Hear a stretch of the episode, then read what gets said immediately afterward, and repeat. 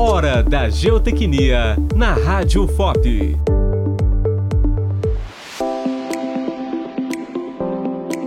Técnicas de contenção.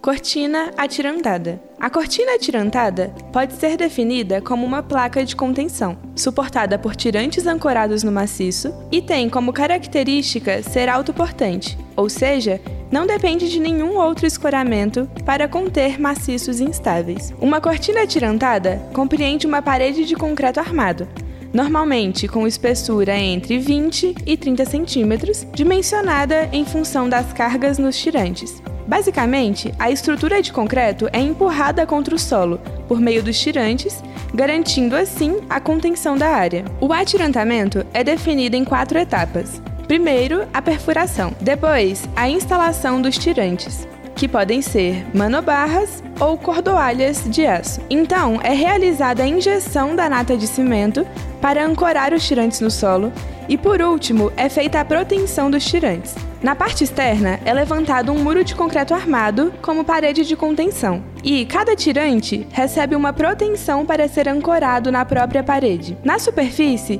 as placas onde estão presos os tirantes também devem ser cobertos com concreto para proteção. Obras de cortina atirantada costumam ser realizadas para a contenção de taludes em obras rodoviárias e ferroviárias, para a constituição de platôs em terrenos acidentados para a contenção de cavas em obras de metrô e para a contenção de maciços de emboques na construção de túneis.